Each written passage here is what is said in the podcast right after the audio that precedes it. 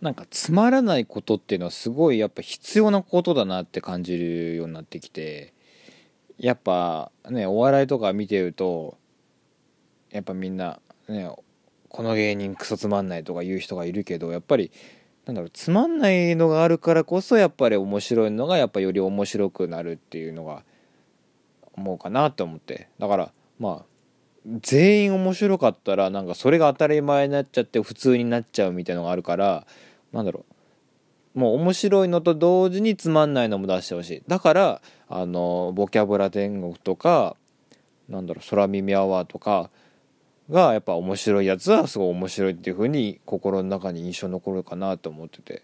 うん。だからみんながみんな面白くある必要はないかなと思う、うん、思ってて、うん、だからそう特にそれが一番で躊躇に出てるのは r 1グランプリの1回戦。これね本当にみんな行った方がいいと思います。今今も多分やってるかな。うん。もう放送禁止の人がいっぱい出てきてもうなんかただ規制わーって走って帰るなんかおじさんとか。あとねまあ2年34年ぐらい前は1日に、まあ、予選1回1日に200人ぐらい出るんですけど1日で15人ぐらいそのサムラゴーチのネタをやるとか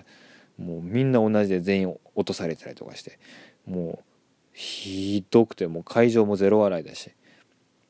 そう。その中にたまにちょっとテレビ出てる人たちが出てるとああ面白いなっていうふうになる。もうだから